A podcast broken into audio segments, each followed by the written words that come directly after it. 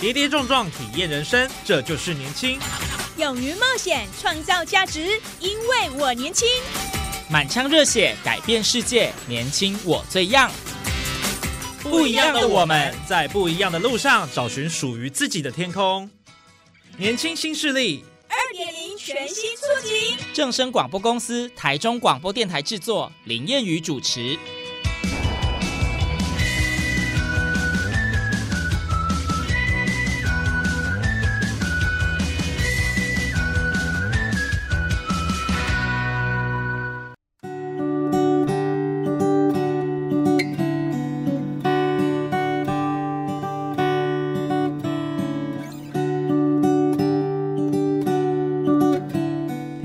大家午安，大家好，欢迎您在礼拜二的中午十二点准时收听，在正声台中二台 AM 六七千赫播出的《年轻新势力》，我是谚语。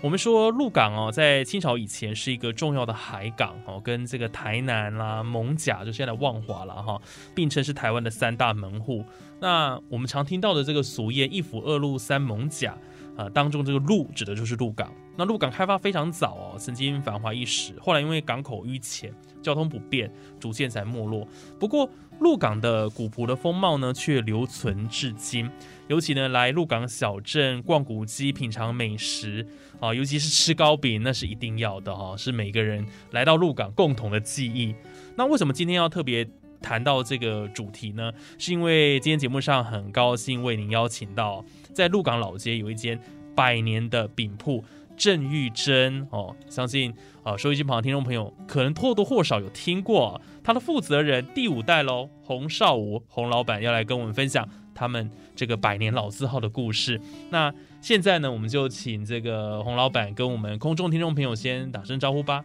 啊，主持人好哈，各位听众朋友大家好。呃，我叫洪少武哈，我们现在在鹿港的老街里面，刚刚主持人有提到过，我们现在经营郑玉珍饼铺。那我们是一间以糕点为准的呃传统的百年饼铺，至今已经有一百三十四年了。对，真的是很历史悠久哎。呃，就是人家说的一世纪两甲子。哇，对，在清朝就开始了，对，八八五年到现在，呃，一八八七，一八八七是。对，就是悠久，光绪年间就开始了，这个就是我们自己小时候历史课本会读到的名词。对，所以其实这样的一间呃百年老店哦，为什么能够传承五代依然屹立不摇？我相信有非常多的故事，而且有很多我们不为人所知的一个艰辛在里头，才能够创造这样的辉煌的时代。那我想。现在就先请那个老板先给我们介绍一下，因为我们都知道郑玉珍她最有名的就是凤眼糕，是算是明星商品了哈。那凤眼糕它的由来是什么？为什么叫做凤眼呢？呃，因为在清朝末年的时候哈，那时候鹿港我们说一府二路就是一个很大的通商口岸了，对，所以那个时候呢，呃，在鹿港汇聚了非常多的呃，这我们说的。比较富商业，因为因为在清末的时候，大部分的汉民族是刚来移民开垦的，嗯，对，那所以做从事商业的都算是大户，嘿，那在鹿港那个时候，因为你通常口岸就近，所以。鹿港就出现一条不见天街，这个是现在已经拆除了，就是现在鹿港的中山路。嗯，那那个年代它就像一个大型的 shopping mall 一样，其实它就是整条街的两边都布满了商号，卖米的啊，柴米油盐酱醋茶，或者是衣服啊，食衣住行，你能看到的都在那里就有。嗯，那所谓不见天街，就是它甚至把上面两边的屋檐拉长。对，就是完全的叠住了道路，让人家在里面逛街的时候是不用晒太阳的哦。对，很棒哎。对对对，就是现在去看历史照片，其实是还找得到那个画面。嗯，对。那因为这样的一个环境下，哈，就是有钱人居多，然后也造就了很多清末的文人雅士啊、举世状元秀才都有出过在鹿港这个地方。嗯，那这样的环境，大家就会比较追求饮食。哦，我们有一句话叫做“呃，富过三代方知饮食”啦。那就是因为鹿港的历史背景，所以它比较早进入这个阶段，不像说可能很多县市以前的先民可能就没有这么高级的物质享受，但鹿港不一样，鹿港的糕点就呃比较早演进到精致品尝的这个这个方向。呃，很多人对糕点的印象就是狗啊。对，那国外其实又分为粗高跟细高，嗯老一辈叫做粗国啊跟幼国啊。哦那粗国啊这个东西，通常最常见的一个用途叫做干粮。嗯嘿，因为以往还没有现在的汽机车的年代，那时候呃很多先民他们要去做一些呃贸易文化，就可能要入山要找原住民部落去做交易嘛。嗯，那那个时候他们其实一走就是三五天的路程，他们是没办法就是随时都有一些客栈啊或什么可以休息可以补充食品的。那国外的用途其实就是这样，它是一块硬硬的。糕点，它就是放着不会坏，那你带着不怕摔，然后你拿起来就可以啃，可以吃饱的东西。嗯对，这个在很多现在庙里的拜拜活动中可能还会看到，对大家对国外的印象。但鹿港的国外已经是进入到细高的阶段，就是有人说幼国啊，幼国啊，哦。那细高就比较像什么？比较像呃，我们现在看清末的宫廷剧，嗯，嘿，会有一些比较精致的绿豆糕啦、芙蓉糕啊那种，对有个小小的台子摆着，然后很漂亮，请贵妃品尝的那种东西。桂花糕是是是是。那凤眼糕其实也是一个在这样的环境条件下，在鹿港特别诞生出来的糕点。呃，因为我们在清末，很多人说美人有凤眼，嗯对，呃，其实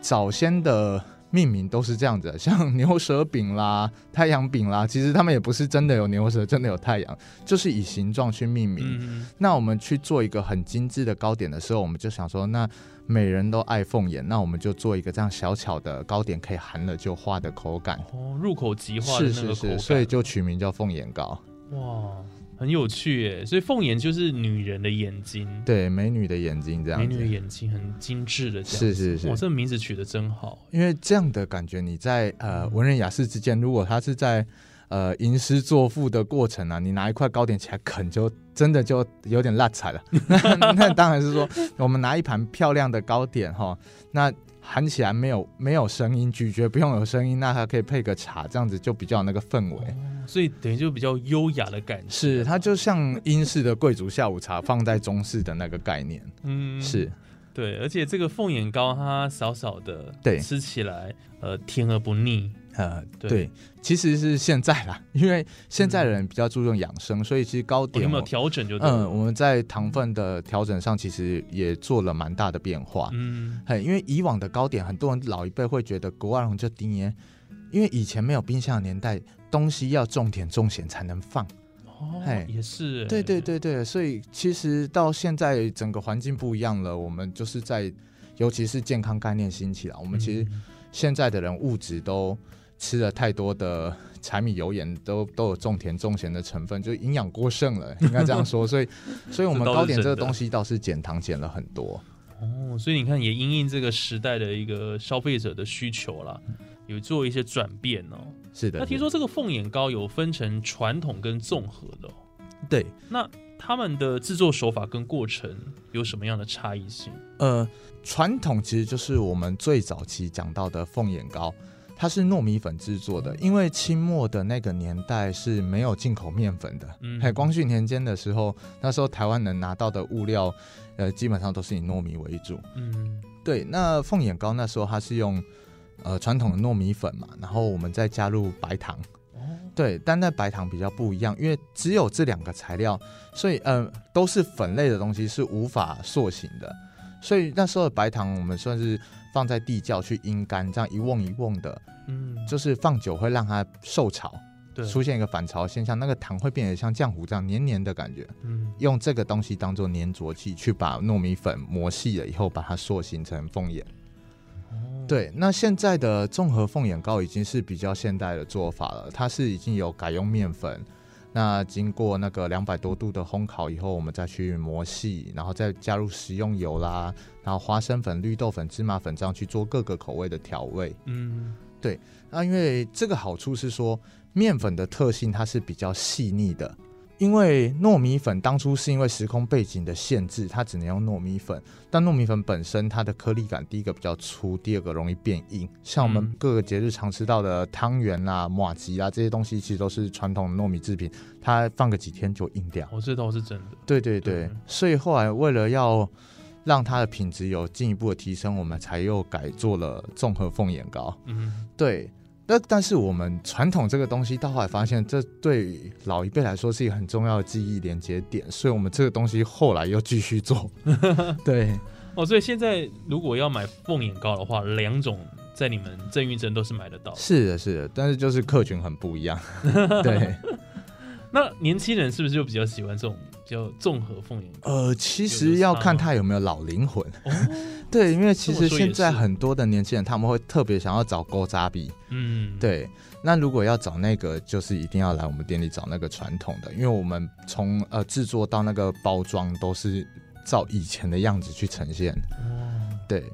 那综合凤眼糕反而是比较占一个推广的层面，就是我们希望，呃，现代的一些年轻的小朋友也可以熟知糕点这个东西，所以他们的口味越推出越年轻化。嗯，还有包含后来还出现了草莓啦、巧克力啦这些口味，就是针对现在的小朋友，他们可能在都市很少接触到这个东西，那可以快速的融入。真的，也很难想象这传统的一个凤眼糕竟然有这么多种口味。因为像现在你们还有推出那个七巧玲珑盘，是哦。如果大家有到他们店去买过的话，应该对那个包装是印象深刻了。呃，对，那个是算是我们独创的。对啊，而且看起来其实有点像花瓣的那种形状。对对对，一个一个的。对，那个是在呃因缘际会下，因为以前的凤眼糕的包装都是立起来摆放嘛，因为以前我们流行修个短袜，嗯，可是这个在画面上的呈现其实并没有特别的漂亮，那我们就失去那个凤眼当初做的那么美的那个形状的美意，所以那时候我们口味越做越多以后，我们就把它拿出来摆出那个凤眼的平面来拍照，但是赫然发现我们口味很多。那其实可以把它做成一盘这样子摆满不同口味的感觉，那就是在那个时候发现说，哎，不知不觉我们的糕点在几代人累积下，已经可以做到这样的程度了。这是呃，我们年轻人现在年轻人都会觉得漂亮的一个东西。那有没有办法用这样的方式去呈现给消费者？嗯，对，因为因为其实百年老店。呃，就是我们是一代一代传承下来的嘛，那可能，呃，在每一辈的祖先的努力的时候，他们都会根据当时的时空背景或者是自己一些人生经历去做一些改变。嗯，那到我们这一辈的时候，其实就是也是做了一样的方式，我们就是用我们自己的心去想，如果我今天是消费者，我作为一个呃年轻人、中年人，我们会喜欢怎么样的呈现？嗯，对对对，也是。那。听说您当时在研发这个七巧呃玲珑盘的这样的一个商品的时候，是有遇到一些困难。那个模具啊，对，这个其实就是呃，应该是说这就是消费者跟业者的心情重叠的时候会出现的一个差别啦。因为刚刚有说到，我是希望说以我是消费者立场去看，说呃，我会想要怎么样的质感的凤眼糕。但是当我发现这个东西可以做的这么漂亮的时候，我有这个产品的实力，但是要怎么把它呈现给消费者？那个容器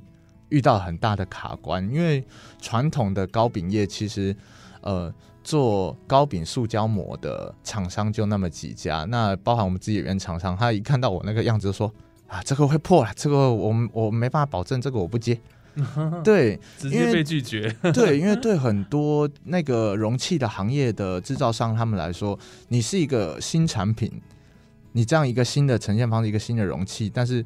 如果你不红，你可能下了第一张单以后，我就没有第二张单，那我还要为你去开模制作那个人那个模具。嗯，对，这样他们是不付成本的。对，所以很多应该说这个行业的配合的塑胶商，他们也都是。配合一些老店嘛，那大家都已经习惯以前糕点的呈现方式，他们是不太有兴趣去做这种尝试的。嗯对，那我那时候是一家一家的 Google，一家一家打电话去拜托说，可不可以看看我这个东西有没有办法帮我做成模具？嗯对，哇，真的很辛苦，我觉得转型之路也是不容易了，就是你要做出跟呃别的糕饼店的一些差异。对对，但是哎，遇到这样的一个模具，人家要开模。花很大的成本，嗯，是，就会有一些迟疑。对，主要是思想上，因为大家都觉得你原本好好的糕点，你为什么要去改这样子？对，那这个是我们当初完全没有预想到的。我只觉得说，哎，我做得出这样的糕点了，我应该就有办法呈现。嗯，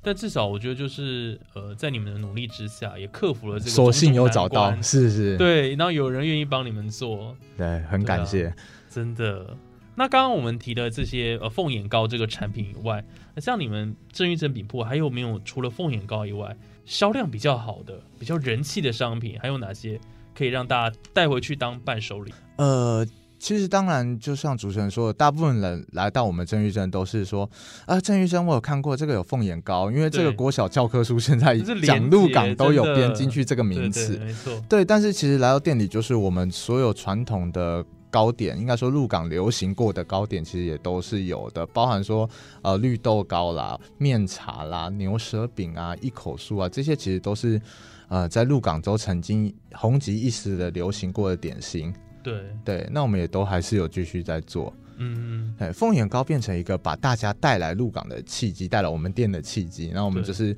当然是希望说，把我们每一辈累积下来，曾经呃红过的，像杏仁老，我们有得过总统国宴啦，像那个哦一口酥也有彰化白宴推荐过啦，这样子，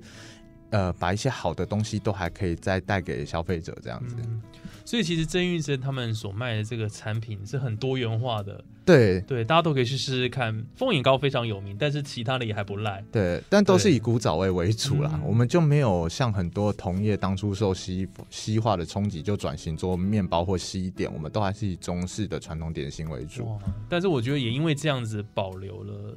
特色，真哎，会有一些让长辈有记忆点的东西。没错，没错，真的。好，我们这一阶段的节目先进行到这边，我们下个阶段继续要来问这个呃，这个我们的老板哦，成为这个第五代的负责人哦、我相信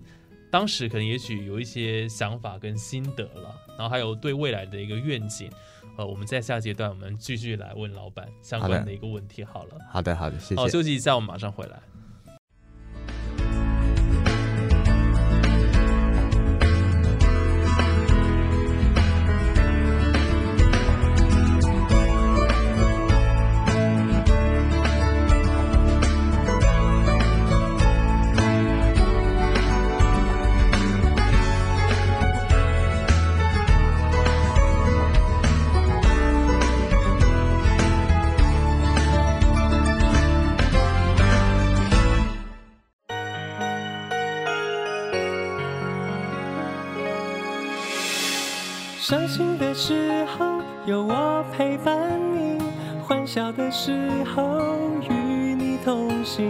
关心你的点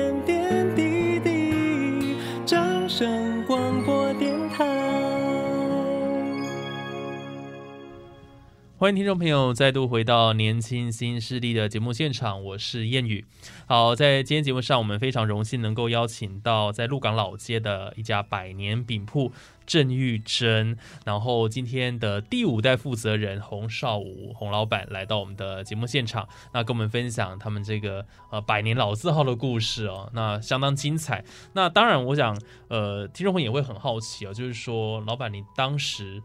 呃为什么会接下？这个郑玉珍饼铺，让它持续的运行下去。那个时候是什么样的一个想法？有没有曾经想说试试其他产业啦、别的工作、另外的生涯规划，就这么样继承这个家业？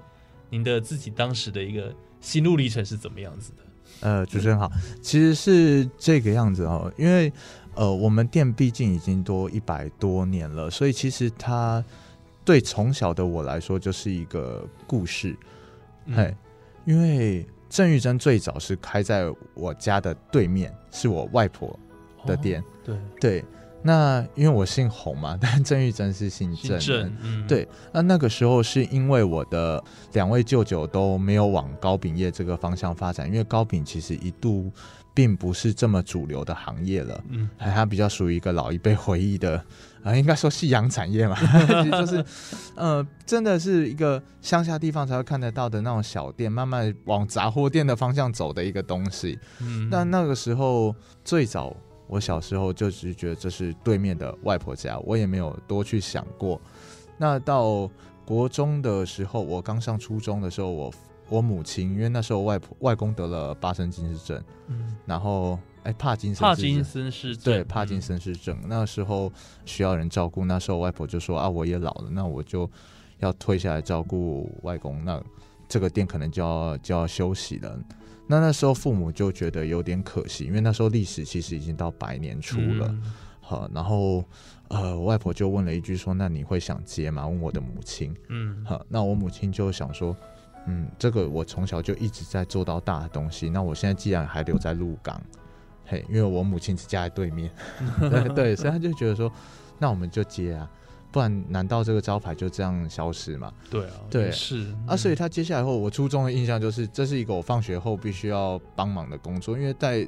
鹿港这个那时候还算相当乡下的地方，其实孩子回家帮忙家里是一个很常见的常态。嗯对，家里卖面你就帮忙弄面的很多东西，你家里卖佛具人你去帮忙做佛具可以做打对杂。那我那时候是日常，是，所以我那时候也是，就是书包放的，你就是可能开始折纸盒啦，或者是简单的去帮忙收店啦什么的一些小事情。那到嗯高中就变成假日回家帮忙去顾摊，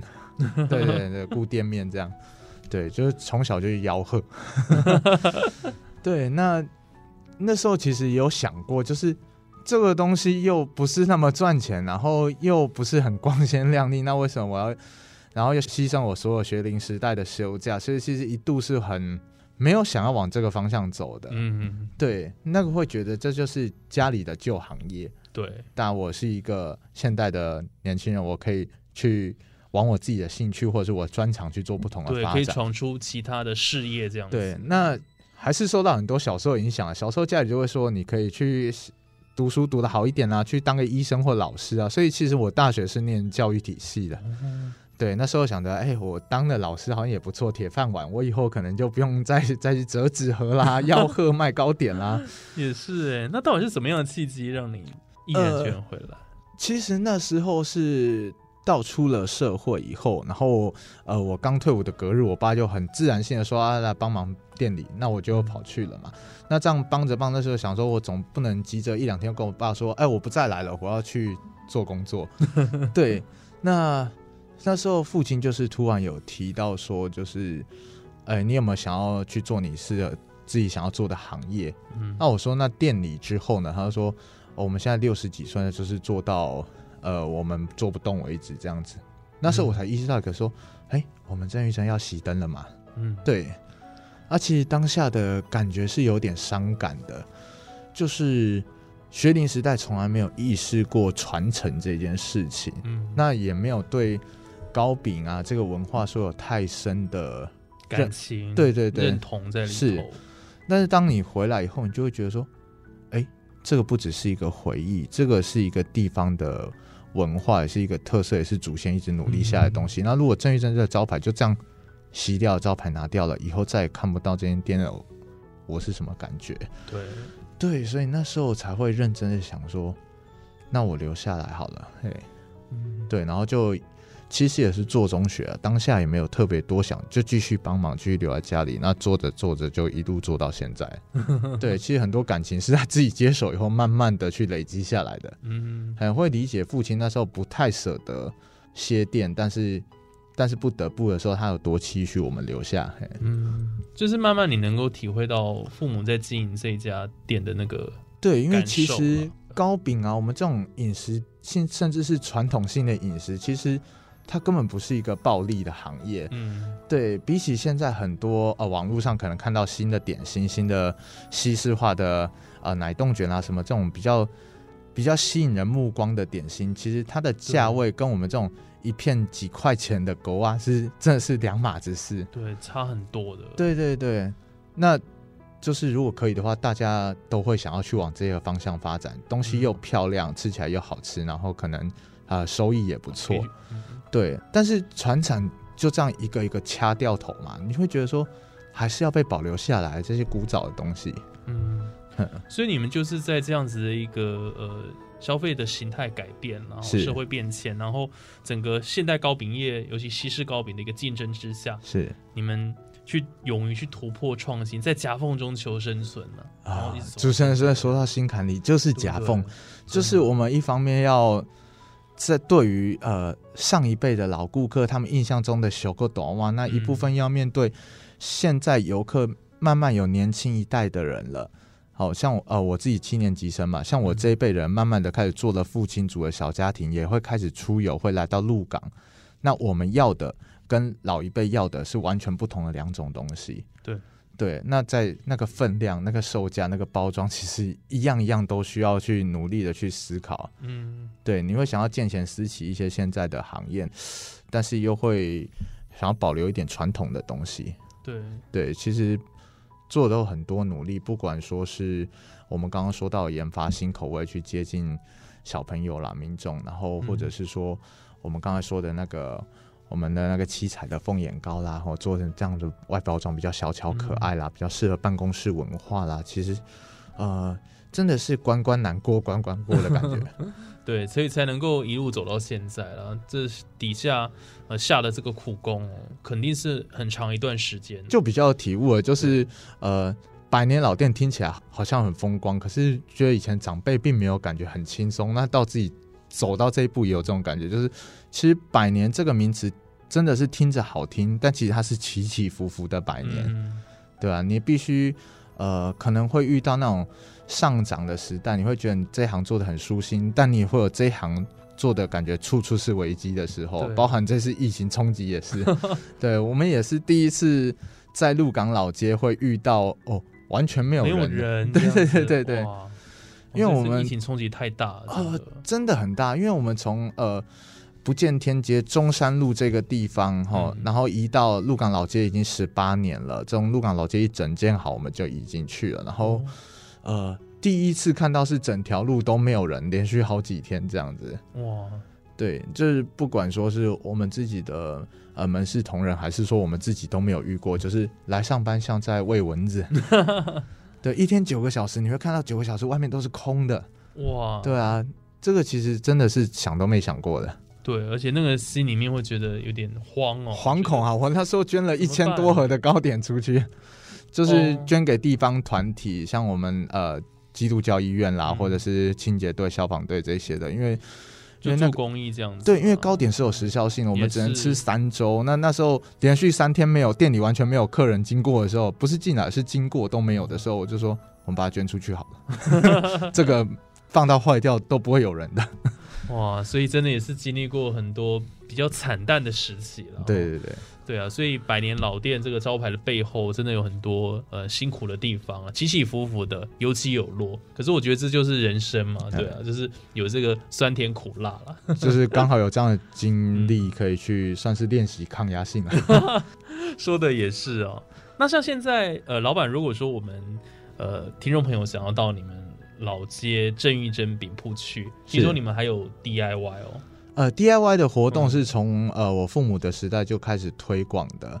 对，其实刚刚我说到关关难过关关过也是这样的概念，因为糕点对于都市的七八年级生其实相对很陌生了。对，对，那那个时候我父亲就会觉得说，如果大家慢慢的不熟悉糕点，那他在做各种的选择上就不会选择糕点。嗯对你必须要大家熟它、懂它，才会愿意去买它。嗯对，所以我们当初 DIY 最早的用意是这样。那时候我父亲把呃我们饼店很多祖传的木模具、老模具，哦，像寿三星这种拜拜的，嗯，还有或者是莲蓬啦、金叶子啦这种送祝寿多子多孙啊，或者是财富的这种老模具，都拿出来给在地的小朋友玩。嘿，那其实那时候就是一份杂扣开始的，嘿，真的就是纯粹我拿个材料费，然后因为环境那时候也相对的很简陋了，我们真的是直接在店门口铺桌子、铺桌巾就开始玩这样子。哦对，那慢慢的就是比较多人知道，觉得这个有趣，那我们也尽量的慢慢的去满足一些条件，像后来我们现在有自己的小教室可以使用这样子，然后也从呃我们刚刚说的传统的木模具，到现在也有做凤眼膏的 DIY 这样。嗯，对哦，所以很不错诶。透过这一些 DIY，可以让这个小朋友认识哦，嗯，借由互动的方式啦借由互动，认会让比较感觉，不然你课本念到凤眼糕三个字，也不见得你就会记住它。没错，真的。对啊，那那实地来做，那对对对对印象就特别深刻。是，那这样子你可以自己做到凤眼糕，你也可以吃到凤眼糕，你就会比较有一个印象跟连接，说啊，原来鹿港的糕点是这样的味道，这样的感觉。对，那像展望未来，就是我们节目的最后哦，是不是是老板您自己对于这个郑玉珍接下来的发展会有什么样的一个期许，或者是规划，或者是就是跟结合各种的活动来推广这样子？呃，其实这个未来展望来说，我们刚刚其实就有说到，糕点并不是一个非常高单价可以卖到变亿万富翁的行业啦。其实我们做这一行最大的一个一个出发点就是希望传承。嗯，因为我自己是土生土长的鹿港人嘛，那我从小就是在这些古迹，像在逛菜奇啊一样，什么妈祖庙、龙山寺啊，怎么每天这样骑脚踏车逛来逛去。到了呃出外求学，高中、大学年代，我才发现哦，原来鹿港跟很多地方不一样，嗯就是我们这边真的是三步一小庙，你真的是出门随便走都有古迹。哦，这倒是对对对，然后你就会感受到，呃，原来我的家乡是有它的独特性的。对那更长大一点以后，就会去意识到说，很多人都看到了鹿港的古迹啦，或是一些工艺品啦，但是没有人注重鹿港的传统饮食。嗯对，就是呃，像我们这些所谓的汉点啊、糕饼啊这种，其实也是百年的传承嘛。那我们就会希望说，一样是承载百年历史的东西，我们希望说大家也可以更认识它、更记住它，不要因为不认识而这个东西就慢慢消失、退出舞台了。嗯，对，因为古迹是会留着的，但是糕点真的是会倒的。哦，了解，所以就是希望说这个呃家传的这个事业能够继续永续了，呃永续下是是去了。哦，这个当然是我们呃期许的一个未来的目标，这样子。对对对，那我想今天在节目上就非常开心，能够邀请到郑运镇饼铺的第五代负责人洪少武啊，老板今天跟我们分享了很多故事哦。我相信呃收音机旁的听众朋友啊，收获应该蛮多的哦。就不管了解郑运镇的这个的历史也好，或者是说啊现在他们这个明星的商品，以及呃看到一个百年饼铺一个年轻人对于啊自己家族产业的一个坚持了哈，有这个心要传承下去。我觉得都还蛮令人感动的。那我想今天节目就进行到这边，也感谢听众朋友的收听。我们下礼拜还有更多精彩的节目内容，都在我们的年轻新势力。那我们就下礼拜空中再会。那也谢谢老板，好，谢谢主持人，谢谢谢谢各位听众朋友。拜拜。下一万年的约定，大树下的你，红色围巾，手心里捧的雨，哭了笑了，除了你还是你。我们如果有一次错过，不敢牵起你的手。我会多么寂寞，等待红线来的时候。如果可以，我想和你回到那天相遇，让时间停止那一场雨，只想拥抱你在身边的证据，吻你，一眨眼，一瞬间，你说好就是。